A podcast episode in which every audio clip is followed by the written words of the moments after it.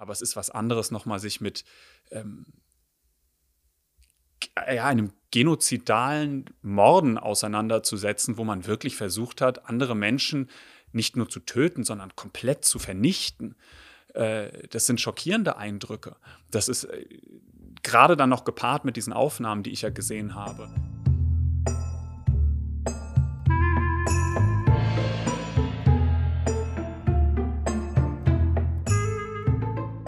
Shalom und Shalemchen zu einer neuen Ausgabe von Unterorthodox, der jüdische Podcast für Unschlüssige mit mir, Self.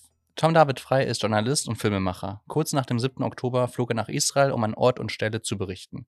Daraus sind sehr spannende Videos und Podcast-Folgen entstanden, die man unter anderem auf seinem YouTube-Kanal sehen und hören kann. Er hat Grausames gesehen und die Gefahren erlebt, denen Israel seit über drei Monaten ausgesetzt ist. Auch zu den Folgen des 7. Oktobers kann uns Tom einiges erzählen.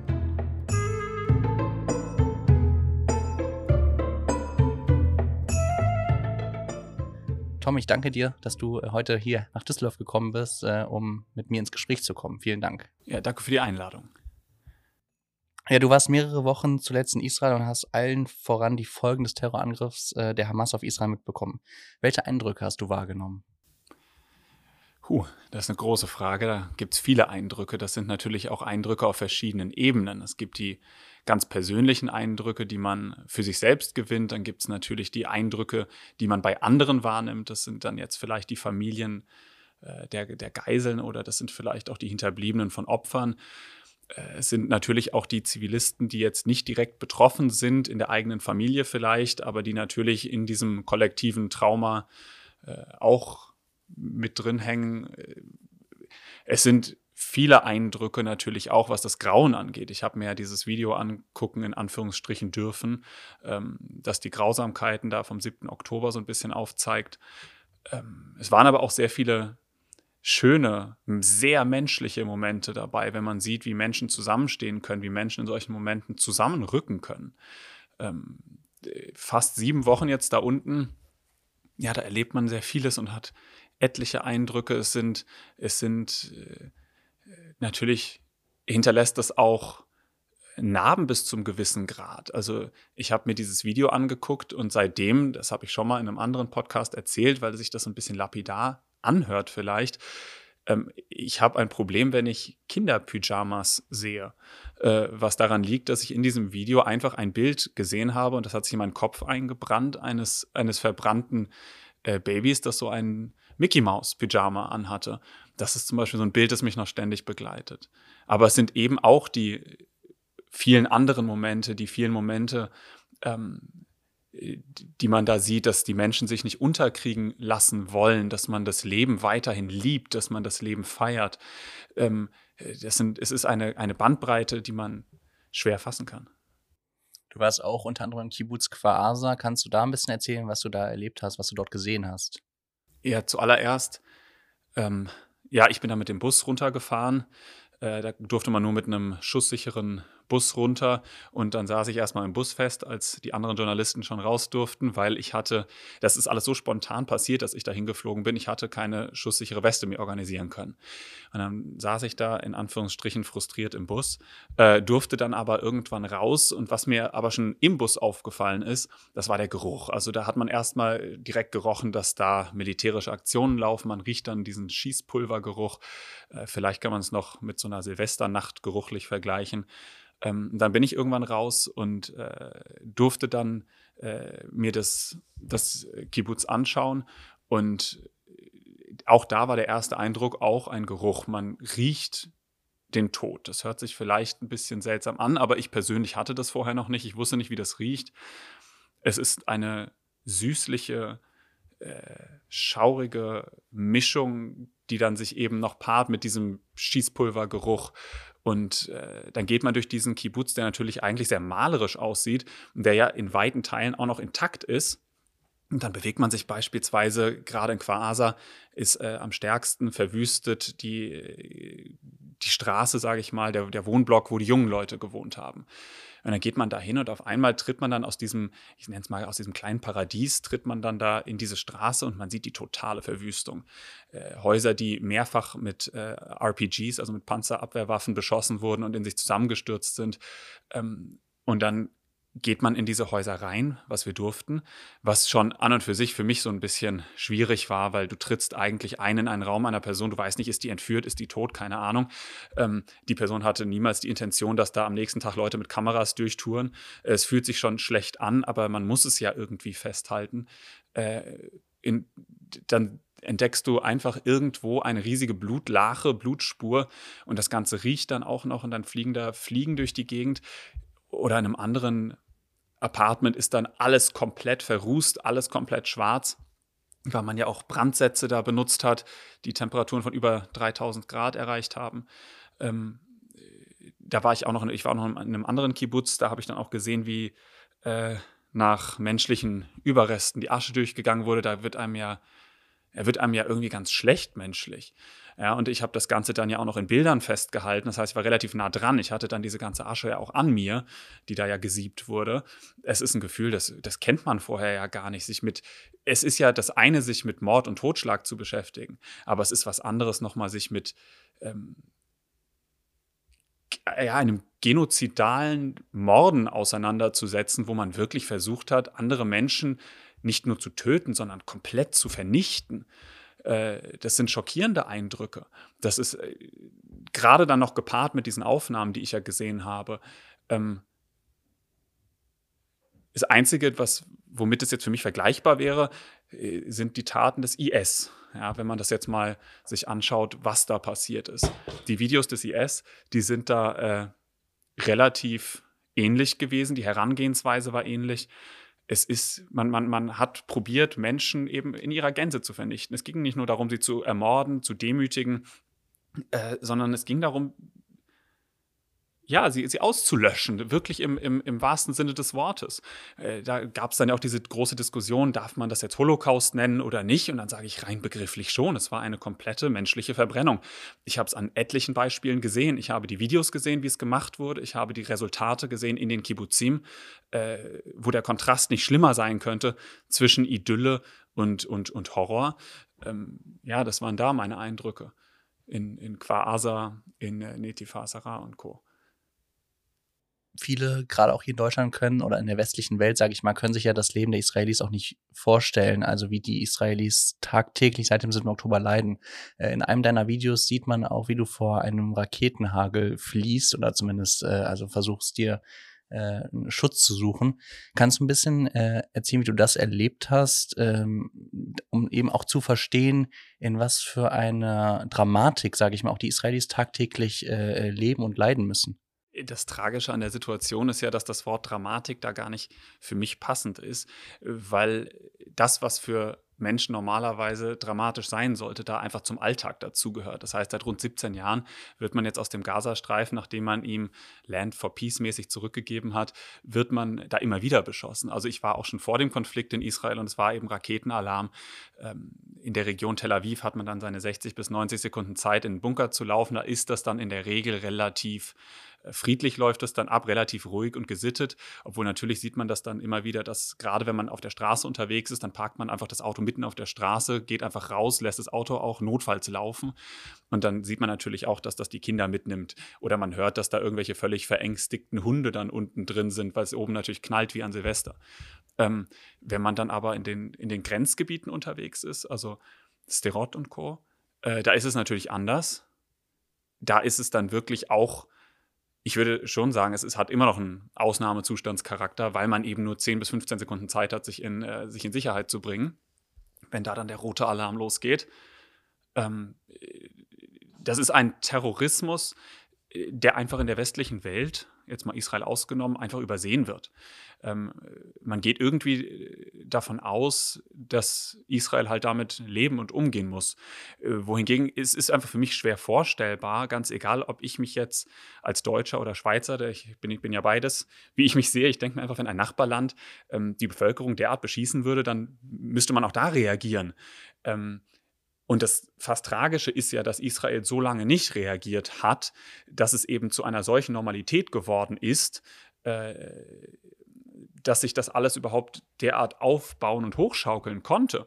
Äh, und wenn man dann natürlich da, ich war zum Beispiel auf dem Hügel, der, ich nenne ihn immer den Journalistenhügel, da standen dann 60 Journalisten und haben alle ihre äh, Objektive auf Gaza gerichtet, ähm, weil man ja als Journalist im Moment nicht rein darf oder zumindest nicht frei rein darf. Ähm, und dann ging da auch der Alarm auf einmal los und ich hatte gerade meine schusssichere Weste nicht an. Und klar, das ist dann ein schlimmes Gefühl und man kann sich nur vorstellen, wie das wohl ist, wenn das jetzt man, man nicht selbst ist, der man freiwillig da ist, sondern vielleicht lebt man da mit seinen vier Kindern. Und es ist gerade drei Uhr nachts. Äh, und dann soll man in 10, 15 Sekunden aus dem Bett springen und in, in, in Bunker. Und vor allen Dingen ist es ja jetzt noch mal anders.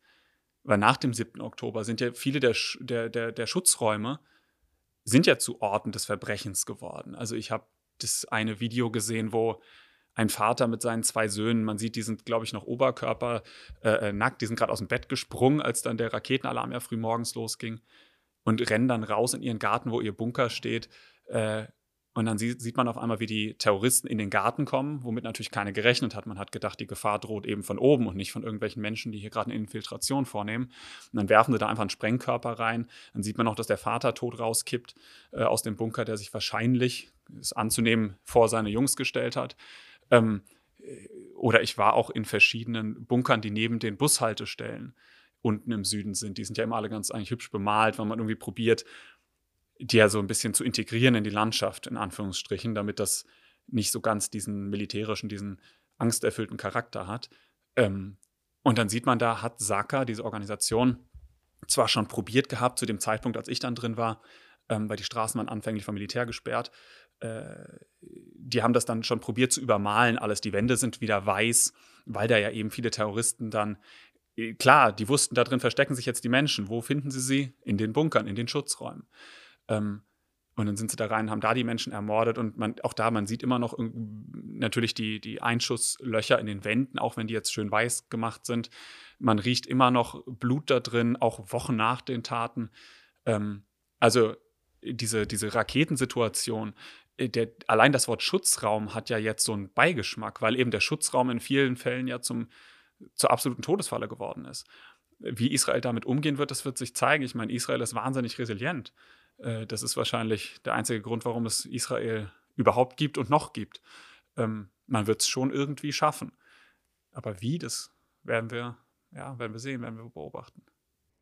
Daran sieht man ja auch, wie perfide die äh, einfach vorgegangen sind und, und wie äh, ja, durch, durchgeplant äh, das war, zu wissen, äh, dass sie am besten die Schutzräume aufsuchen sollten, um Menschen zu ermorden. Das ist ja, ja, das ist ja ganz erschreckend. Ähm, wie du gerade gesagt hast, ähm, hast du die Journalisten auf dem Hügel in Sterot beobachtet, äh, wie sie mit ihrem Teleobjektiv äh, in den Gazastreifen ähm, ja, das Objektiv in den Gazastreifen gehalten haben. Äh, ich sag mal, Journalismus ist ja, wenn es um Israel geht, wenn es um Israel-Berichterstattung geht, nicht gleich Journalismus. Deswegen meine Frage, was hast du für Arten von Journalismus dort erlebt und was ist auch ähm, was ist auch deine journalistische Arbeit? Also wie sieht deine journalistische Arbeit aus? Das würde mich auch interessieren. Ja, der israelbezogene Journalismus, das kann man ja immer bei Israel, muss man das immer dazu sagen. Das ist ja alles der israelbezogene und dann kann man ein Wort dahinter setzen. Der israelbezogene Journalismus, der ist ja durchwachsen, je nach ähm, Format, je nach Sendeanstalt oder Verlagshaus ähm, gibt es ganz unterschiedliche Herangehensweisen. Also was man beispielsweise ist, be be einfach bemerkt, ist, dass wenn man sich auf Pressekonferenzen rumtreibt, dann sieht man immer wahnsinnig viele deutsche Mikrofone. Also da sind dann ZDF und ARD und äh, Sat1 und Co. Da sind sie dann immer alle dabei. Im Land selbst habe ich sie relativ selten gesehen. Arte habe ich zum Beispiel mal hier und da angetroffen. RTL habe ich mal hier und da angetroffen. Ähm, äh, journalistisch ist das, was da unten beispielsweise in Sterot abläuft. Das finde ich jetzt, jetzt nicht der Weltklasse-Journalismus. Man steht eben mit diesen, man muss sich das mal vorstellen, das sind ja Objektive, die sind ähm, vielleicht annähernd einen Meter lang. Äh, da stehen dann 60 von diesen Kameras nebeneinander von den verschiedenen Sendern dieser Welt aufgebaut, stehen alle auf einem Hügel und blicken dann alle eben über die Grenze. Und äh, da wollen sie dann ja, da warten sie darauf, dass vielleicht irgendwo noch eine Rauchwolke aufsteigt, dass es irgendwo knallt. Dann haben wir einmal gesehen, wie so eine, äh, es sah aus wie so eine Leuchtkugel. Die sank dann da so runter und auf einmal hat der ganze Boden ganz schön gebebt und äh, dann kam so eine äh, so eine große Rauchwolke. Und dann sagte ein Mann, der sich als Militärexperte ausgab, ich kann es jetzt nicht verifizieren, der sagte, das war dann wahrscheinlich eine bunkerbrechende Bombe, die da gerade äh, losging. Aber darauf wartet man. Ich, ich also den Journalismus, den Journalismus gibt es ja nicht. Also es gibt Journalisten, die machen da eine wundervolle Arbeit.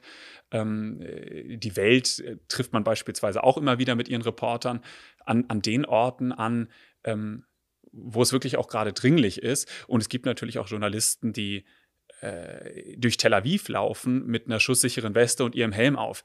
Das wirkt dann schon bizarr. Dann denkt man sich, okay, da möchte einer hier gerade entweder sich selbst als den wagemutigen Helden darstellen oder aber man möchte die Story etwas verdrehen. Vielleicht möchte man sagen, schaut euch an, Israel ist so unter, in, äh, unter, Beschuss, in Bedrängnis, äh, dass man jetzt selbst hier in den Innenstädten in der, in der Mitte des Landes diese Vorsichtsmaßnahmen treffen muss, was natürlich den Tatsachen einfach nicht entspricht. Ähm, ja, der Journalismus ist durchwachsen. Jetzt kann man, ist schwierig über die eigenen Kollegen äh, zu sprechen. Es gab natürlich welche, das äh, hat man dann auf diesen Fahrten gerade in die Kibbutzim gut mitbekommen, weil da wurden wir alle in einen Bus gestopft. Der war dann teilweise so voll, dass man stehen musste. Und da konnte man dann immer ein bisschen lauschen, was die Kollegen so sagen. Ähm, da gibt es dann wirklich ganz unterschiedliche Herangehensweisen. Also ich habe von einer Kollegin, ich kann nicht sagen, von welchem äh, Blatt sie war, aber die einfach nur immer wiederholt hat, ja, man könne eh alles nicht glauben, was von der israelischen Seite kommt, äh, es wäre alles überzogen. Ähm, äh, das fand ich als, als für, eine, für eine Journalistin, das fand ich eine wagemutige Aussage, muss ich, muss ich zugeben. Natürlich ist es klar, dass im Krieg die Wahrheit zuerst stirbt. Das ist wahrscheinlich in jedem Krieg dieser Welt klar. Und natürlich sind alle Informationen auch in diesem Krieg mit äh, Vorsicht erstmal zu betrachten als Journalist. Aber wenn man sieht, dass mancher Journalist sich auf Geschichten stürzt, die die Hamas publiziert, zum Beispiel als es zu dem Beschuss des Krankenhauses kam, ich glaube Al-Shifa, ähm, da war dann Minuten später, stand schon fest für viele Journalisten, da hat Israel jetzt gerade ein ziviles Krankenhaus angegriffen. Mein, du meinst, als der Parkplatz äh, im Prinzip äh, angegriffen wird. Ja, ja und glaub, das, das, war nicht Al-Shifa. Al-Shifa war doch diese Terror-Hochburg, äh, oder? Mit den, ich bin mir nicht sicher. Ach, die sie dann zu Fuß eingenommen haben. Ja, genau. Ich glaube, das war das Al-Shifa-Krankenhaus. ja, aber wurscht. Ich, ich glaube, wir alle kennen die ja, Geschichte. Genau. Ja, es war dieses Krankenhaus, wo es dann eben hieß, Israel hätte, hätte das bombardiert. Dann gäbe es jetzt 500 Tote. Und gerade die BBC hat sich da wirklich nicht mit Ruhm bekleckert. ja. ja, und, und bis sich dann eben herausstellte, wahrscheinlich war es eben so eine dieser Raketen, eine dieser Kassam-Raketen, die da vom Himmel gefallen ist ähm, und dann auf dem Parkplatz für so ein bisschen, äh, ich möchte nicht sagen Unruhe gesorgt hat, aber anders kann man es militärisch ja fast nicht ausdrücken. Diese Story dann, diese Richtigstellung, die hat allerdings dann meistens gefehlt. Die wurde dann äh, nicht eifrig gesendet und in die Welt gesetzt. Also äh, Journalismus in Israel ist schon durchwachsen und man kann sich natürlich auch anschauen. Ich bin zum Beispiel jemand, da gibt es auch andere Kollegen, die das machen. Ich war zum Beispiel in einem Airbnb, weil ich immer probiere, mich fernzuhalten von irgendwelchen Abgehobenheiten. Ich probiere einfach das zu machen, was die anderen Leute auch machen. Zum Beispiel gab es in meinem Airbnb keinen Schutzraum. Das heißt, dann trifft man sich eben mit den Nachbarn im, äh, äh, im Treppenhaus, wenn Raketenalarm losgeht, was dann ja ganz gut ist. Dann kann man beobachten, dann kann man mit den Leuten sprechen etc. Viele Journalisten steigen aber auch einfach im Hilton ab. Also als ich meinen mein Mietwagen bei Sixt abgeholt habe, ähm, in, im Hilton, äh, dann, dann, dann sieht man da, kommen da reihenweise Autos, die dann die Journalisten da alle abholen, die dann da alle äh, zusammen da rausgehen, schon mit ihren Westen und Co., dann eben runter nach Sterot an die Grenze fahren, um dann da zu warten den ganzen Tag, passiert irgendwas oder passiert nichts. Also es gibt wirklich diese und diese. Aber es ist jetzt generell natürlich, äh, Israel steht derart im Fokus wie wahrscheinlich kein anderes Land dieser Welt, dass das etwas, ja, wo, wo das herkommt, das wäre mal Thema für ein eigenes Gespräch. Und wie sieht deine äh, tägliche oder wie sah deine tägliche Arbeit dort vor Ort aus?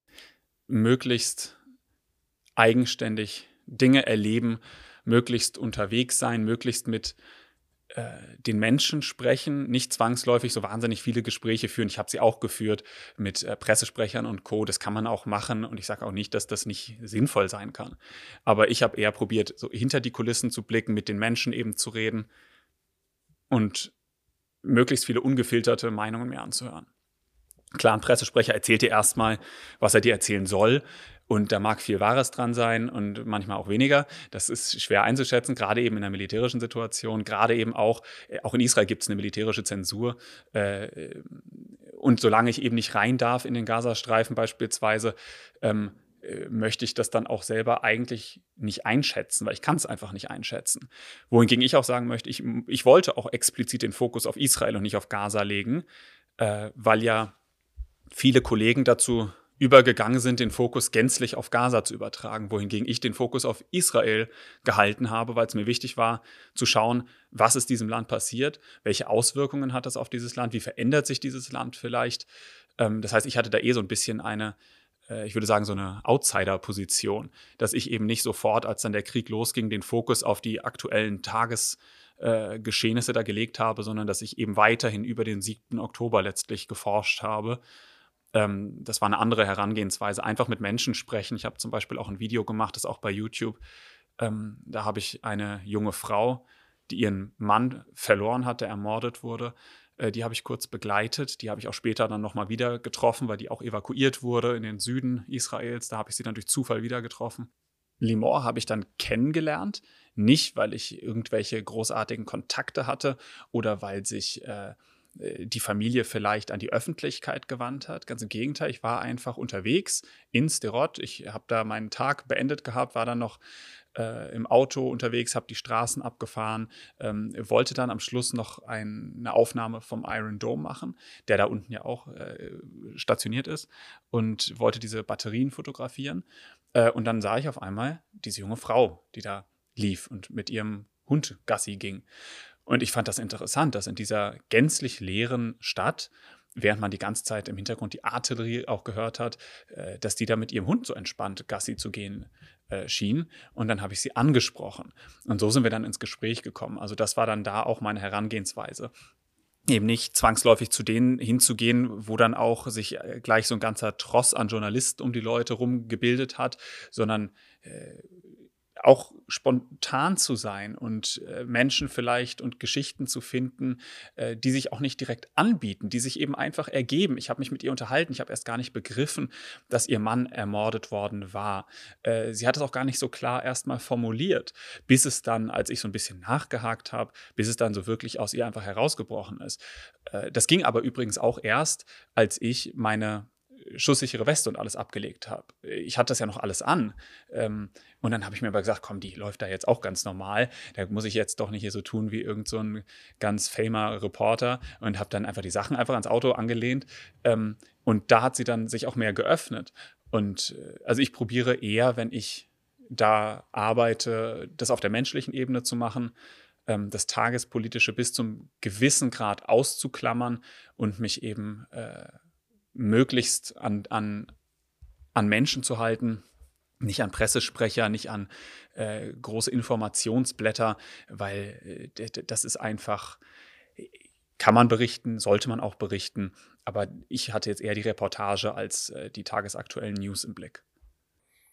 Wie nimmst du wahr, wie in Deutschland und auch in der westlichen Welt über diesen Krieg gesprochen wird? Ich meine, seit dem oder seit einiger Zeit wird nicht mehr darüber berichtet, dass es 100, über 130 Geiseln immer noch gibt, dass, ähm, wie wir schon darüber gesprochen haben, dass Israel tagtäglich unter ständigem Raketenbeschuss äh, steht.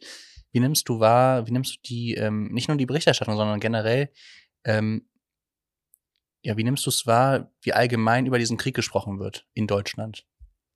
Das ist eine Debatte, die sich ja gänzlich verschoben hat. Also über den 7. Oktober, über dieses wirklich ähm, grausame Massaker, da redet ja schon fast keiner mehr drüber. Und was auch gerade gesagt hast, ja, die Geiseln sind auch in den Hintergrund gerückt. Äh, erst gestern gab es Berichte ähm, über eine Diskussion in der Knesset, wo man dann darüber gesprochen hat, ob die jungen Frauen, die immer noch von der Hamas festgehalten werden, ähm, ob die nicht mittlerweile von den Vergewaltigungen schwanger sein könnten, etc. Äh, das sind Fragestellungen, die wirft man hier gar nicht auf. Und das ist, das ist schlecht, wenn man den Konflikt verstehen will, weil ich glaube, jeder müsste sich da reinfühlen können, um die israelische Reaktion auch verstehen zu können. Wenn man sich das bildhaft vorstellt, ja, was da vielleicht mit der eigenen Tochter, mit der eigenen Freundin gerade passieren könnte, wenn die in den, in den Händen dieser Terrororganisation wäre. Vielleicht würde man dann ähm, das, was dem Israeli widerfahren ist, einfach mehr nachvollziehen können. Das heißt nicht, dass man alles gutheißen muss, in keiner Weise. Aber wenn man das ausblendet, dann kann man nicht verstehen, was da vor Ort passiert. Und da der Blick sich jetzt gänzlich auf Gaza beschränkt, fällt das eben weg. Und was auch noch auffällig ist, ist, dass der Blick auf den Norden nicht stattfindet. Im Norden fliegen große Raketensalven.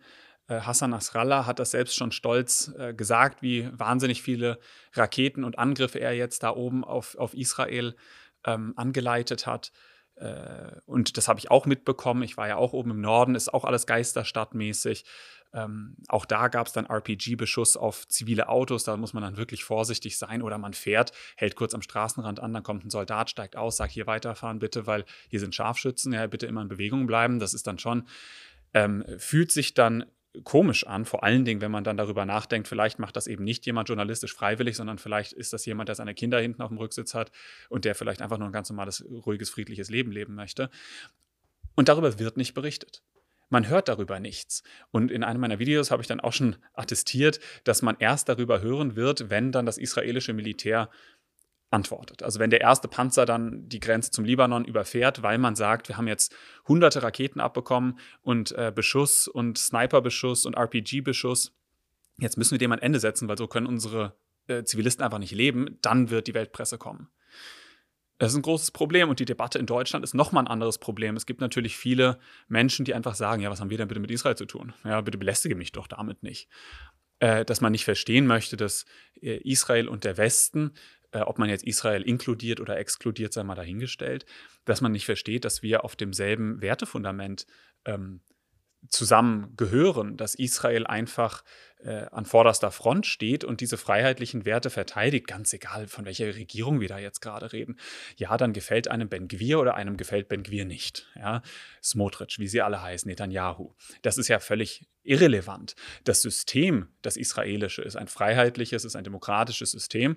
Da werden unsere Werte verteidigt und ähm, natürlich geht das uns an, äh, genauso wie das uns angehen würde, wenn das an einer anderen Grenze, wenn da der Krieg dann äh, äh droht, dieses, diese, ich meine, die Demokratie weltweit ist, im, ist, ist rückläufig.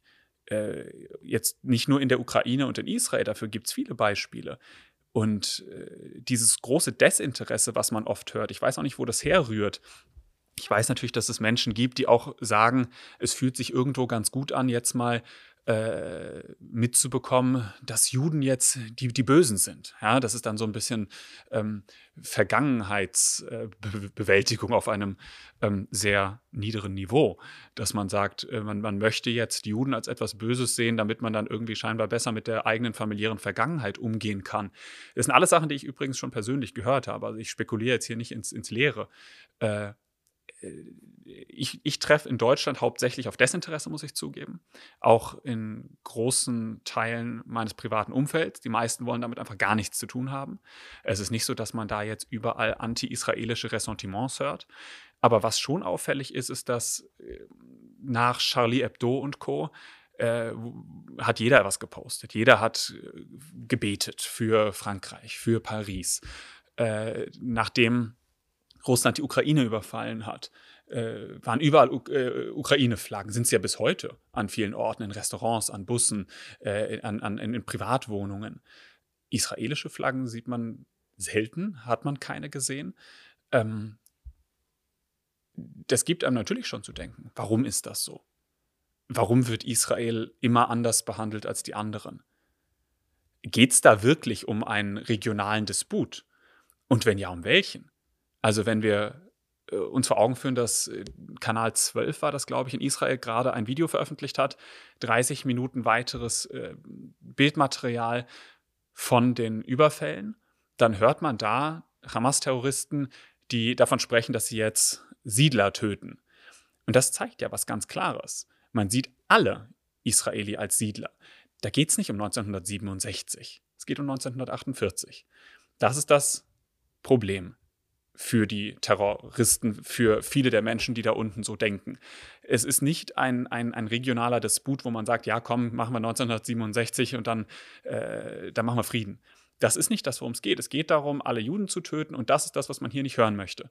Und äh, viel klarer kann man aber die Message gar nicht rüberbringen. Hamas sagt das offen und ehrlich. Sie schreiben es in ihrer Charta nieder. Sie sagen es in ihren Terrorvideos.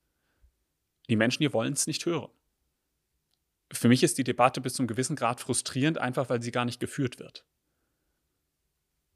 Wie hast du die Menschen dort in Israel erlebt? Also vor dem 7. Oktober war das Land sehr gespalten, also extrem gespalten und äh, man hat das Gefühl, ähm, dass man nach dem 7. Oktober oder seit dem 7. Oktober wieder zu einer Einheit gefunden hat. Und wenn ich jetzt aus meiner Perspektive auch spreche, ich meine, ich bin kein israelischer Staatsbürger, ähm, aber ich fühle mich Israel als Jude noch, also ich fühle mich Israel viel näher jetzt als vorher. Ich höre hebräische, israelische Musik, was ich vorher eigentlich nicht gemacht habe. Also ich fühle mich viel näher. Deswegen ähm, würde ich auch sagen, dass, dass wir Juden in der Diaspora außerhalb von Israel, auch de, dem Staat Israel, dem Land Israel, den Leuten dort viel näher sind als vorher. Wie hast du die Menschen dort erlebt? Darf ich ganz kurz eine Rückfrage einmal an dich stellen und ganz kurz in deine Rolle schlüpfen? Sehr gerne. Ähm, Warum ist das denn so? Ist das so, weil du generell einfach sagst, dass die Israel wichtig ist oder weil du auch merkst, dass es im Zweifelsfall für dich dann nur Israel gibt als sichere Bastion? Also zum, ja, zum einen habe ich Familie dort, dem, demnach hat man einen familiären Bezug und zum anderen ähm, glaube ich, habe hab ich und haben wir alle das Gefühl, dass wir als Juden, als, als ähm, wie auch in der Diaspora existenziell bedroht sind, weil es ein Angriff war eben nicht nur auf Israel, sondern eben auf alle Juden. Das Ziel war ja ganz klar, Juden in aller Welt oder überall, so viele Juden wie es ging, äh, wie es geht, zu ermorden. Dementsprechend ähm, glaube ich, dass, dass dadurch diese, diese spürbare Nähe erfolgt ist, weil man sich eben bedroht fühlt und weil das eben nicht ein Angriff nur auf Israel, sondern eigentlich nicht nur auf uns, nicht auf uns Juden, sondern im Prinzip auf unsere ganze Demokratie. Äh, es war ein Angriff auf die ganze Demokratie, auf unsere westlichen Werte. Dementsprechend glaube ich, daher kommt diese, diese spürbar, spürbare Nähe. Ja, also in Israel selbst, um jetzt dann auf deine Frage einzugehen, da habe ich das natürlich gemerkt. Die Leute stehen deutlich mehr zusammen als vorher. Äh, auch da gab es immer noch die Meretz zum Beispiel Anhänger, die dann gegen Netanyahu protestiert haben. Da gab es dann sogar eine kleine Schlägerei, die ich beobachtet habe. Ähm, das waren aber wirklich Randerscheinungen. Also Zehntausende kamen zu der Demonstration, zu der allwöchentlichen, immer wieder, auch jede Woche aufs Neue, wenn man äh, daran erinnern wollte, dass die Geiseln immer noch festgehalten werden. Bitte vergesst die Geiseln nicht. Bei allen militärischen Gedanken, Ambitionen, was auch immer, vergesst nur bitte die Geiseln nicht. Und dann diese äh, Rechts-Links-Debatte, ja, die findet statt, aber in einem deutlich geringeren Ausmaß. Äh, wie sich das entwickelt, ist auch da ungewiss, weil es natürlich vielen aufstößt, dass bisher haben zwar viele, sowohl Militärs als auch äh, Regierungsangehörige, haben ja Verantwortung schon für den 7. Oktober übernommen, Benjamin Netanyahu selbst nicht. Äh, das merkt man schon, dass das auch wieder eine Debatte wird. Aber ich glaube, die einzige Debatte, die jetzt im Moment das Zeug hätte, die Gesellschaft wieder zu spalten, äh, das wäre die Frage, was man priorisiert. Priorisiert man die Rückholung der Geisel oder priorisiert man die Vernichtung der Hamas? Und das ist das, wo ich den Konflikt im Moment sehe. Also die israelische Gesellschaft, würde ich sagen, ist da wirklich zwiegespalten. Es gibt Menschen, die einfach sagen, nach fast 100 Tagen äh, in der Hand der Hamas, da wäre es wahrscheinlich besser, tot zu sein, als von denen weiter festgehalten zu werden. Und jetzt ist es an der Zeit, dafür zu sorgen, dass äh, nie wieder so ein genozidaler Überfall stattfinden kann. Und es gibt natürlich die Familienangehörigen, aber auch andere, die nicht den direkten Bezug haben zu den Geiseln, die sagen, wir dürfen um keinen Preis der Welt jemanden zurücklassen. Und das wird jetzt auch im israelischen Fernsehen immer wieder ausgetragen äh, für und wider und was da eben Priorität haben sollte und was nicht. Ich war jetzt auf verschiedenen auch eben Pressebriefings, obwohl ich das nicht so gerne mache, des Militärs und da wurde dann mal dieses und mal jenes gesagt. Da hieß es dann im einen Pressebriefing, ja, unsere erste Priorität ist es, die Hamas zu besiegen und die zweite, die Geisel nach Hause zu holen. Und dann bei einem anderen Briefing war das andersrum. Ähm, also ich würde sagen, da im Moment zeigt, zeigt sich im Moment der größte Konflikt wir haben es kurz erwähnt, in diesem Krieg spielen, ich glaube, wie in keinem anderen Krieg äh, so krass ähm, auch die sozialen Medien eine Rolle. Ne? Bilder, Videos, Hass, der extrem, ähm, ja, so viel Hass, wie, glaube ich, viele Israel-Befürworter, eben auch äh, du selbst, ähm, in diesen Tagen bekommen. Äh, das kann man sich, glaube ich, kaum vorstellen, wenn man es nicht, wenn man nicht drüber spricht und es auch nicht zeigt, was da so für Hassmeldungen kommen. Ähm, wie nimmst du diese Entwicklung wahr? Wie nimmst du diesen Hass wahr? Wie nimmst du auch die Gefahr wahr, die eben durch soziale Medien entstehen? Also ich würde jetzt ja gar nicht sagen, dass ich mich wahnsinnig pro-israelisch geäußert habe. Ich habe mich nur nicht anti-israelisch geäußert. Und ich habe das israelische Bild gezeigt. Ich habe das Bild des israelischen Leids gezeigt. Ähm, und das hat aber eben schon vielfach ausgereicht, um mich zu bedrohen online, um mich zu beschimpfen, um äh, wirklich äh, meine Social-Media-Accounts scheinbar durchzuwühlen und nach irgendwelchen familiären Details zu gucken, die man dann in seine Drohungen mit einfließen lassen kann. Das ist wirklich ganz bizarr eigentlich, was sich da abspielt. Ähm, es ist eine große Bedrohung. Ich mag mir gar nicht vorstellen, wie das ist, jüdisch zu sein und vielleicht äh, Flagge zeigen zu wollen für Israel. Ich mag mir gar nicht vorstellen, wie das ist, wenn man sich eben nicht freiwillig dazu entscheidet, eine Position einzunehmen, wie ich das mache, sondern äh, man ist ja einfach man selbst. Also wenn man jüdisch ist, dann ist man jüdisch und es hat deswegen scheinbar ein Fadenkreuz weiterhin äh, irgendwie am Kopf. Und das ist eine ganz schreckliche Situation und Social Media verstärkt das massiv. Also der Hass, der sich bei Social Media äh, zeigt, der ist so offen, der ist so ehrlich, äh, dass es mich schockiert, dass wir da noch nicht juristisch eingegriffen haben. Soll heißen, ich als klassisch Liberaler bin für eine äh, sehr liberal ausgelegte äh, freie Meinungsäußerung. Ich bin dafür, dass wir vieles sagen dürfen ähm, und auch sagen dürfen sollten und auch unangenehme Sachen und auch Sachen, die ich vielleicht persönlich ablehne. Äh, die Grenze haben wir aber schon bei weitem überschritten. Also wir reden nicht nur von äh, einem Niveau an, an, an der Verbreitung von Falschinformationen, sondern wir reden auch von einem Niveau an Hass und Hetze, das so unglaublich ist, dass ich mich wirklich nur frage, wo ist da der Rechtsstaat? Äh, ich weiß nicht, was Herr Buschmann macht. Ich weiß nicht, was die Vorgängerregierungen gemacht haben oder gedacht haben. Ich weiß auch nicht, wie man jetzt zum Beispiel mit TikTok umzugehen gedenkt. Also TikTok ist ein Hort des Hasses gegen Israel. Obwohl ich da glaube, dass es letztlich gar nicht um Israel geht. Ich glaube, letztlich geht es bei TikTok eher darum, generell den Westen schlecht zu machen. Äh, und da passt das natürlich gerade ganz gut. Aber wenn man bei TikTok unterwegs ist, äh, persönliches Beispiel, ich sage jetzt nicht, wer das war, jemand aus meinem näheren Bekanntenkreis hat einen TikTok-Account und hat probiert, pro-israelischen Content zu teilen. Das hat nicht geklappt. Daraufhin wurde das Profil gesperrt. Da war kein Aufruf zu Gewalt dabei, da war äh, keine Hetze dabei. Es ging wirklich einfach nur um historische Fakten.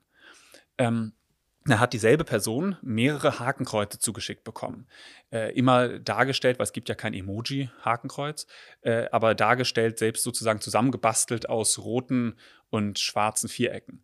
Und das hat sie dann bei TikTok gemeldet. Daraufhin wurde sie dann wieder gesperrt. Das Hakenkreuz wurde nicht entfernt. Ähm, okay, TikTok mag machen, was TikTok machen möchte. Die Frage ist, wo ist unser Rechtsstaat? Äh, wo ist die politische Debatte, die das Ganze jetzt eröffnet? Weil scheinbar haben wir eben noch keine Rechtsgrundlagen, die hier äh, äh dafür sorgen, dass wir uns in diesem Land an einen Kodex halten, äh, der freiheitlich ist, der liberal ist, der aber natürlich auch Grenzen kennt, zum Beispiel eben da, wo Hass und Hetze verbreitet werden. Äh, ich kann nur sagen, Social Media ist gefährlich. Und ich sehe es in meinem ganzen Umfeld. Ich sehe es bei mir selbst, der ich nur über Israel rede, der ich in Israel war, was für viele ja schon auszureichen scheint, um mich auf irgendwelche Bedrohungslisten setzen zu wollen. Dann ist das eben so. Ähm, aber ich erwarte eigentlich von einem Rechtsstaat, dass damit anders umgegangen wird. Und die Debatte zu führen, ist längst äh, über, überfällig. Aber aus irgendeinem Grund hat sie noch nicht begonnen. Ähm, Seit dem 7. Oktober hat sich, glaube ich, auch in, in, in Deutschland, in unserer Gesellschaft sehr viel verändert. Also man, man sieht, wie wir auch drüber schon gesprochen haben, diesen extremen Hass, der, ich glaube, in, in, in dieser Brutalität und in, auch in dieser Fratze äh, vorher nicht so extrem gab. Ähm, und dieser Antisemitismus, über den wir ja ganz Zeit sprechen, der kommt ja nicht nur von islamistischer Seite, sondern eben auch aus dem linken Spektrum, aus dem linksextremen Spektrum, die ja teilweise sogar auf pro-palästinensischen Demonstrationen mitlaufen. Ähm, was ja auch seltsam ist, was da passiert, was sich da, äh, was sich da auch in unserer Gesellschaft, äh, wie sich das entwickelt. Welche Veränderung hast du persönlich seit dem 7. Oktober in Deutschland? Oder wir können eigentlich, wir können das auch allgemein auf Europa äh, betrachten. Welche Veränderung hast du wahrgenommen? Eigentlich gar keine weil ich das schon seit Jahren beobachte und dass sich einfach nur alles genau so entwickelt, wie ich das, ich möchte mir jetzt gar nicht selber auf die Schulter klopfen, aber äh, so wie ich das schon seit Jahren äh, beobachtet und, und festgestellt habe es ist natürlich jetzt in einem Niveau aktuell geworden, das man natürlich nicht voraussehen konnte. Klar, weil keiner wusste, dass am 7. Oktober 2023 sich das ereignen würde. Dass wir uns aber dahin entwickeln würden, ähm, wenn man sich an den Universitäten umschaut und wenn man sich umschaut, äh, was da mittlerweile die Rhetorik, die anti-westliche, anti-freiheitliche Rhetorik, die da herrscht, wenn man sich anschaut, dass wir offene Grenzen haben, oder nein, offene Grenzen ist der falsche Begriff, aber wir haben ziemlich äh, weitmaschige Grenzen, äh, um es mal jetzt in Form eines Netzes darzustellen. Man kommt also relativ gut noch nach Europa und das dann eben aus äh, aus Ländern, in denen Judenhass äh, ist ja nicht mal was Besonderes, es ist einfach Alltag. Damit wird man da groß. Also wenn man aus Syrien kommt, ist Judenhass das Normalste der Welt. Es ist der Himmel ist blau und Juden sind halt was anderes für sie. Das ist einfach, weil es natürlich einfach propagandistisch äh, den Leuten einfach eingehämmert wird. Wenn man die Leute aber alle reinlässt, ohne ihnen dann hier ohne sie an die Hand zu nehmen, ohne ihnen einen Wertekompass mitzugeben, weil man sich dann schon wieder in so eine Debatte verliert, ist das rechts, wenn wir den Leuten sagen, dass unsere Werte sind.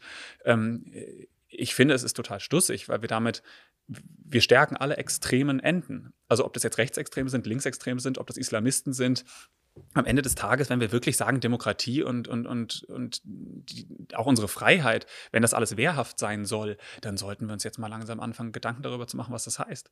Was heißt es denn, eine wehrhafte Demokratie zu sein? Äh, heißt das äh, einfach die, die laute Mehrheit entscheiden zu lassen?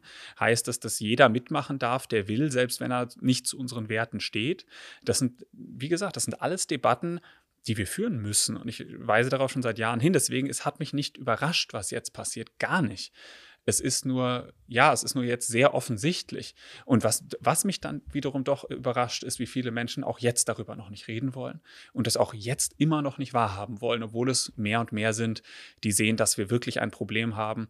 Und zwar von rechts, von links und äh, aus der islamistischen Ecke. Ähm, ich habe eine letzte Frage, die ich jetzt aber äh, als Doppelfrage stellen werde.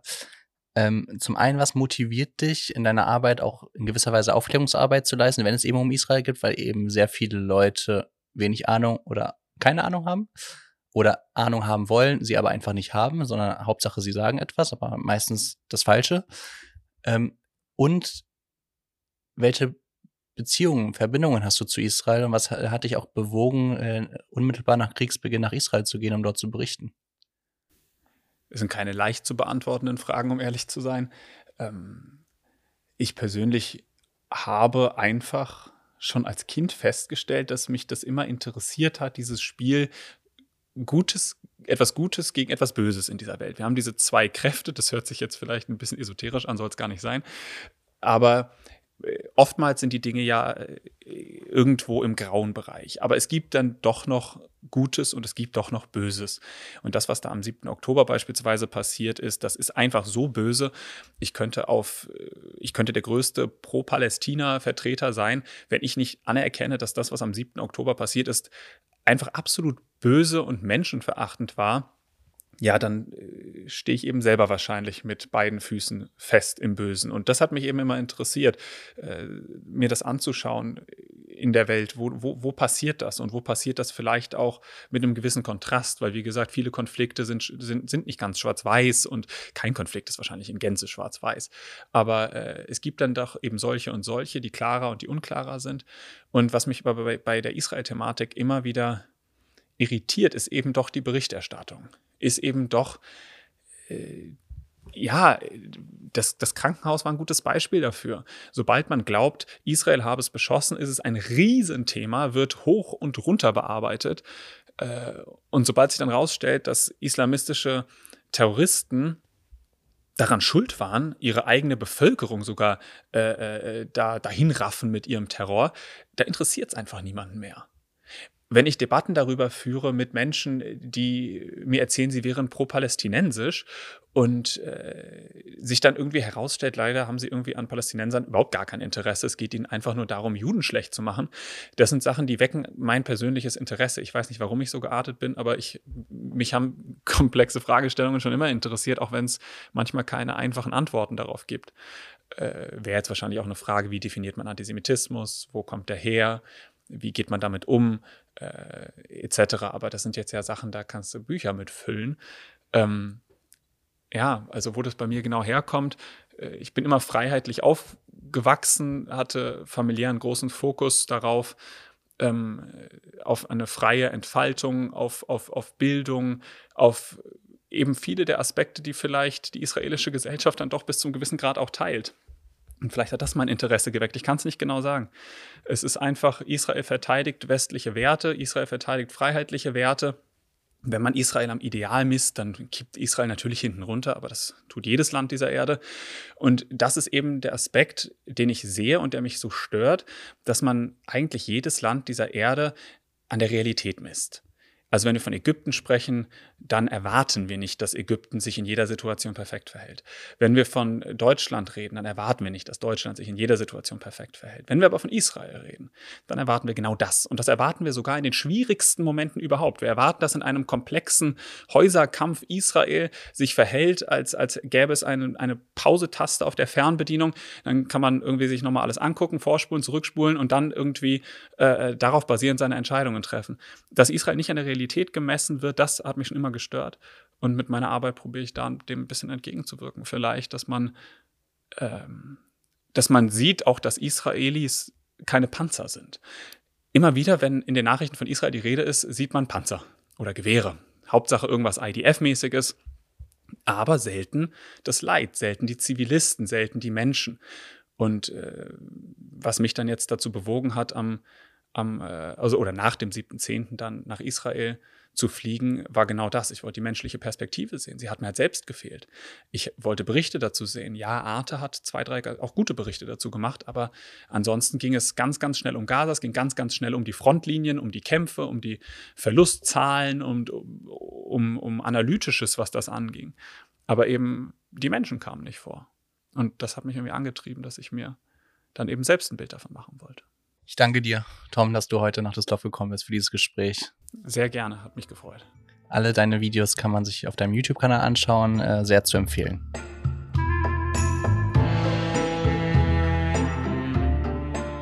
Ja, und aus Düsseldorf geht es jetzt äh, nach Israel, genauer gesagt nach Jerusalem, zu Rabbiner David Kraus.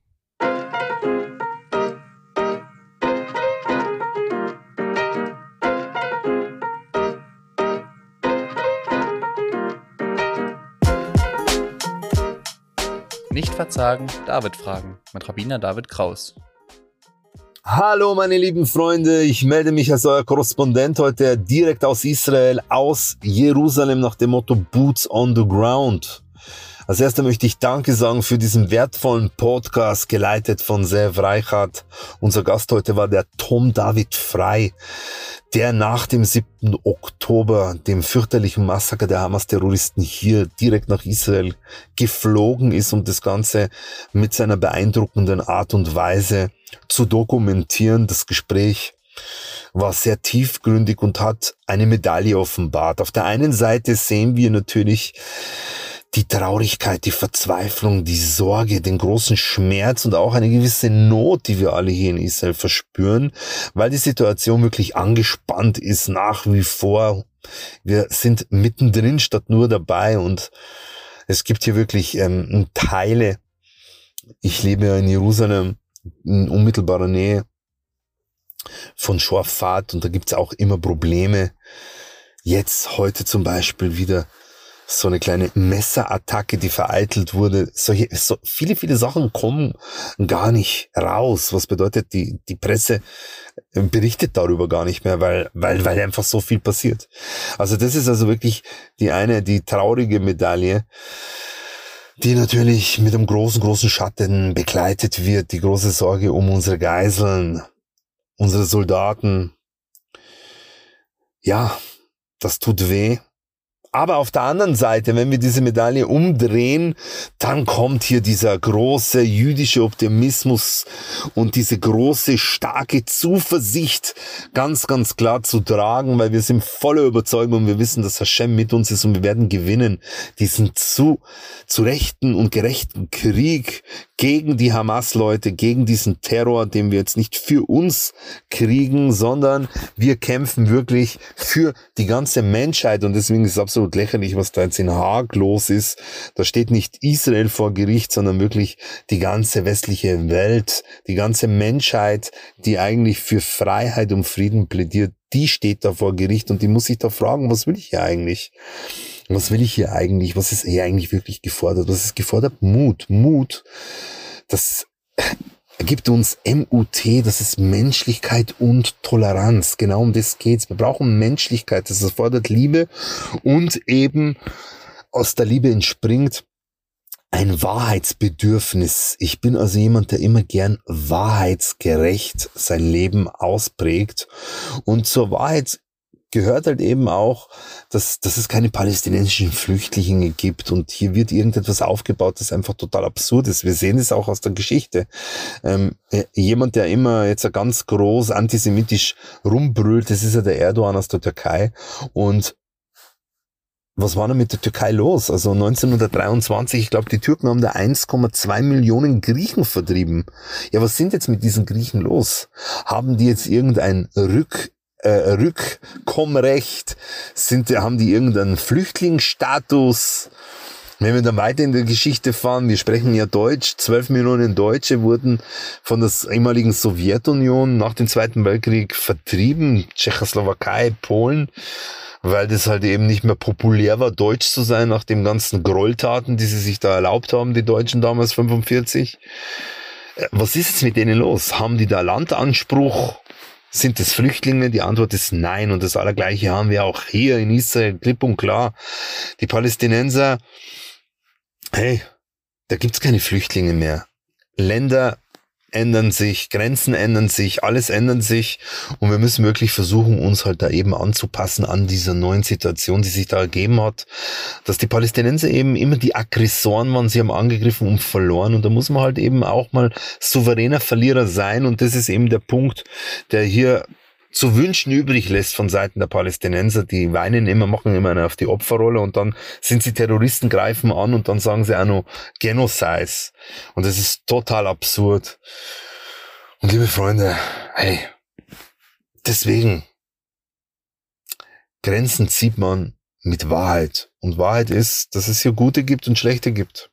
Und die Guten, das sind wir. Amisrael Chai. Wir kämpfen für die Menschheit. Wir brauchen eure Solidarität. Bitte steht uns hier völlig bei und lasst uns daneben im Stich.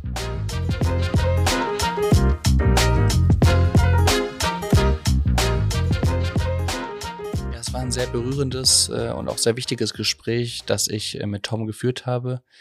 Ähm, ja, vielen Dank, Tom, dass du hier nach Düsseldorf gekommen bist und deine Eindrücke und deine Erlebnisse, die du in Israel äh, in deinen sieben Wochen, die du dort warst, erlebt hast, mit uns geteilt hast. Vielen Dank dafür. Und ich bedanke mich auch bei Rabbiner David Kraus für seinen Beitrag in seiner Rubrik. Und ich freue mich, wenn ihr beim nächsten Mal wieder dabei seid.